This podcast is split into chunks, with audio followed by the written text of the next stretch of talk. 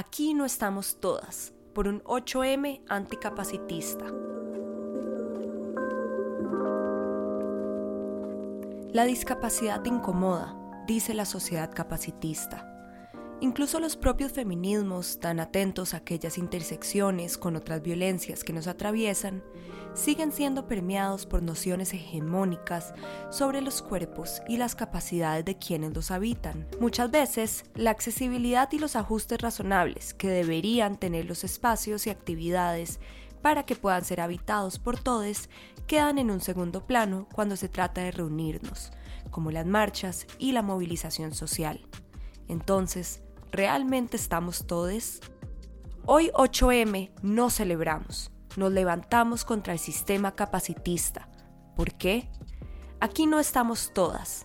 Alzamos la voz por las que están institucionalizadas, encerradas, medicalizadas o interdictas por el Estado o sus familias. La discapacidad no es incapacidad. Justicia social de autonomía con derechos para las mujeres con discapacidad. Que caiga el patriarcado capacitista.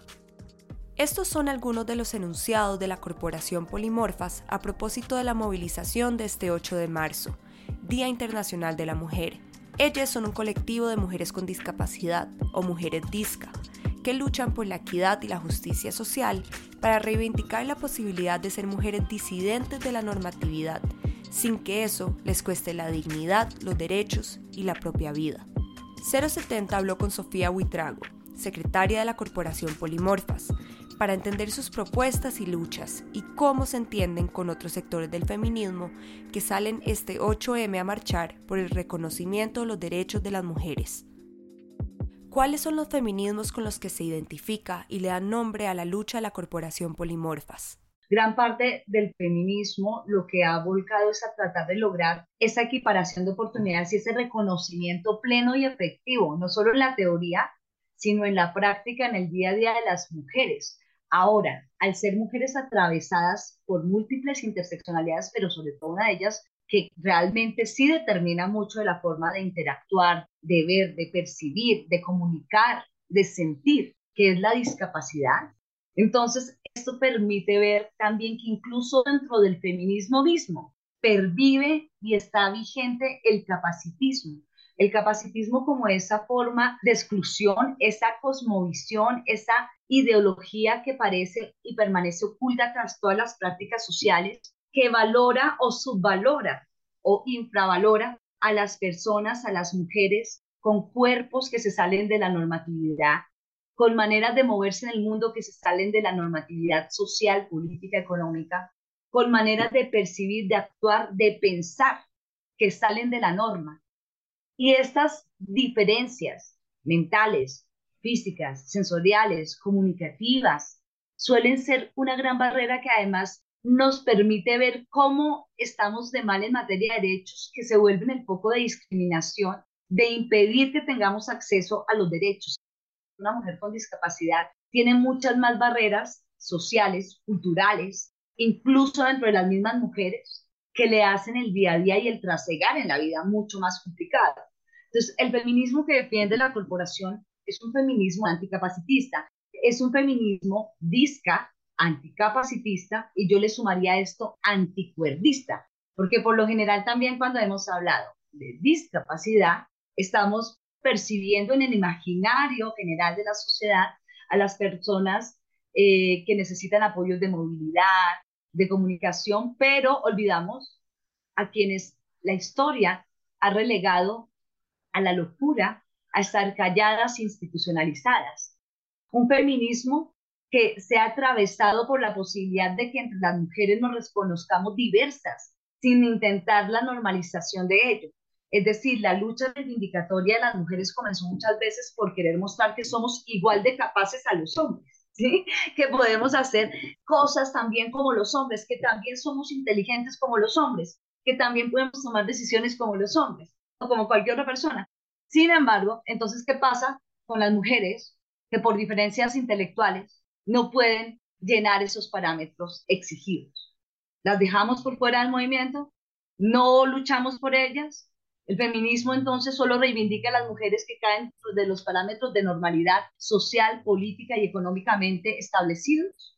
y esta lucha empieza entre las mujeres mismas. ¿Por qué es importante esa diferenciación que tú haces de este feminismo anticapacitista y anticuerdista? ¿Cuál es el poder de enunciarse de esta forma? El lenguaje pareciera solamente ser el lenguaje, pero es una forma de interpretar y narrar la realidad, ¿sí? Entonces, con el lenguaje damos el marco referencial de toda una interpretación de cómo vemos el mundo. El paradigma siempre ha sido un paradigma que ha estado basado en algo que se ha llamado ideología de la normalidad. Entonces, siempre se habla y se crean estructuras sociales, se crean incluso cómo construimos o diseñamos el mundo, ¿no? Cómo diseñamos la sociedad, los edificios, los espacios. El sistema médico se ha hecho con el criterio de un hombre normal, de una mujer normal. Entonces, siempre el criterio ha sido totalmente capacitista, borrando, incluso aniquilando de la posibilidad de existir a ese otro que es distinto. Y yo creo que ahí comienza una lucha reivindicatoria, incluso en el cambio de las mismas narrativas, en incluso el más allá del lenguaje políticamente correcto que se ha adecuado con la Convención de la ONU del 2006 de los Derechos de las Personas con Discapacidad, donde se reconoce que se es persona primero y por eso habla de persona con discapacidad. Muchas de las personas que están dentro de la misma población o que estamos dentro de la misma población disca se reconocen abiertamente disca, sordas, locas, porque en cierto modo es una manera de reivindicar, no seguirle la cuerda también al sistema, sino decir, sí, soy loca, o sí, soy sorda. Y esto no tiene nada de malo, o sea, lo malo es la carga que le hemos puesto a esto encima por una mirada capacitista. Si la mirada no fuera capacitista vista, el ser diferente no tendría una connotación negativa. Entonces, que te dijeran loca no sería un insulto o algo que invalidaría tu posibilidad de decidir y de ejercer tus derechos. Reivindicar la posibilidad de ser distinto sin la connotación negativa que ha asignado la discapacidad, que es una connotación negativa no por naturaleza, sino por la narrativa de las estructuras y paradigmas y estereotipos sociales que se han construido. Entonces es importante comenzar a asumir y a salir del closet, incluso a poder identificarte libremente sin temor al castigo como mujeres disca, como mujeres ciegas, sordas o con discapacidad visual o con discapacidad psicosocial, como se quiera anunciar la persona. El cuerpo o las cuerpas, les cuerpes, son centrales en los feminismos. Se habla del cuerpo como territorio y de que lo personal es político cómo se entiende el cuerpo o las cuerpas, les cuerpes, desde el feminismo anticapacitista y anticuerdista. Yo sigo creyendo que, que el cuerpo es el primer territorio sobre el cual tendríamos deberíamos tener la posibilidad de decidir. Y llámese cuerpo todo. Y el cuerpo sigue siendo ese primer territorio, pero ahora ser también ese primer, debe ser ese primer territorio también de disidencia, por esa subvaloración y toda esa carga social de recriminaciones, desde el modelo médico, que es donde de hecho la discapacidad sigue atravesada por el modelo médico, que es donde se determina vida diagnóstico. Sí, tiene una discapacidad. No, no tiene una discapacidad. Y este modelo médico sigue creyendo que hay cuerpos, funciones, formas de funcionar que son normales. Y este es un discurso aprobado por todo el mundo. En cierto modo también hay que reestructurar esas prácticas, pero para eso también hay que nosotras mismas percibirnos de manera distinta, reconocernos como mujeres sujetas de derechos, independientemente de nuestra constitución biológica, fisiológica, química, neurobiológica. Entonces realmente el espíritu debería ser mucho más este, ¿no? O sea, como este reconocimiento pleno que incluso dentro del feminismo mismo ha faltado. Lo que te digo, la reivindicación es porque podemos, somos igual de capaces, vamos a trabajar en los mismos espacios y hay unas que no podemos porque claro, los espacios y la lucha feminista reivindicado, pero ¿a quiénes ha reivindicado? ¿A todas las mujeres o solo a unas mujeres que se adecúan a la hegemonía de lo que se supone que es ser mujer? Que es también gran parte de la discusión de las mujeres trans, ¿no? Si el feminismo no es transfeminismo, no es feminismo. Si el feminismo no es anticapacitista, no es feminismo. Dejamos por fuera un resto de mujeres si el feminismo no es anticuerdista, entonces las que están en la clínica de la paz no tienen derechos y así son tratadas. Y entonces nos damos la libertad de las mismas mujeres decidir sobre los cuerpos de esas mujeres locas, chuecas, que se salen de la norma. Para ellas sí, esterilización forzada. Para ellas sí, interdicción porque la loca o esta que no escucha no puede decidir. Ella sí pierde la autonomía. Las marchas del 8M que se convocan a nivel global y nacional deberían incluir a todos, pero muchas veces las mujeres disca no pueden estar ahí. ¿Qué le está faltando al feminismo para que de verdad estemos todos? Lo primero es el reconocimiento de que disca, pero mujer también. Es decir, que la persona, la mujer que es discapacitada, que tiene discapacidad, que es sorda, que tiene discapacidad visual, que es autista, no por eso no debe ser reconocida en una lucha de todas las mujeres. Dime quién levanta la voz por mujeres que están en la clínica Nuestra Señora de la Paz o en Retornar o en todas estas clínicas psiquiátricas, internas por su familia, medicadas, drogadas, amarradas, todo el día medicadas, siendo abusadas sexualmente, físicamente, emocionalmente, sin poder tener acceso a cada uno de sus derechos. Entonces, el reconocimiento de esas otras diferentes, también como mujeres que merecen ese goce efectivo y pleno y ejercicio de sus derechos. Y yo creo que es ahí donde falta ese reconocimiento y ver que la accesibilidad no es un accesorio, no es un favor, ¿sí? O sea, no es como las marchas van a ser por aquí, no importa que haya huecos, que no haya rampas, que haya un desorden sensorial horrible, no importa, no importa, igual las empujamos, no. Sea, si la lucha es reivindicatoria de derechos, se tiene que propender por el goce efectivo de la autonomía. O sea, nadie quiere simple y llanamente que te empujen, que te lleven para un lado y te traten como un objeto y te pongan en un sitio u otro para incluirte, sino que puedas en pleno ejercicio de autonomía, de tu dignidad, tu ser quien se moviliza, porque los espacios sean accesibles, porque las calles escogidas sean accesibles, que la accesibilidad, si vamos a hablar de que la lucha es para todas, no es una opción y se ve como optativa.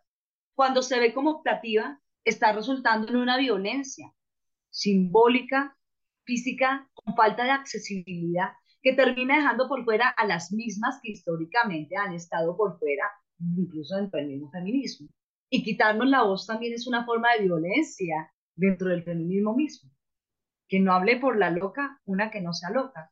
Que no hable por la sorda, una que no sea sorda porque gran parte de la legitimidad de la lucha es poder reconocernos en esas vivencias diversas. Uno de los pilares del feminismo es el cuidado, el cuidado propio, el cuidado de lesotres y el cuidado como el centro de la vida. ¿Cómo se entiende el cuidado del feminismo anticapacitista y anticuerdista? El cuidado, el cuidado es un, es un tema bien, bien bonito porque además ha estado visto de una manera muy vertical, ¿no? O sea, hay alguien que es ni siquiera sujeto de cuidado, se habla de objeto de cuidado.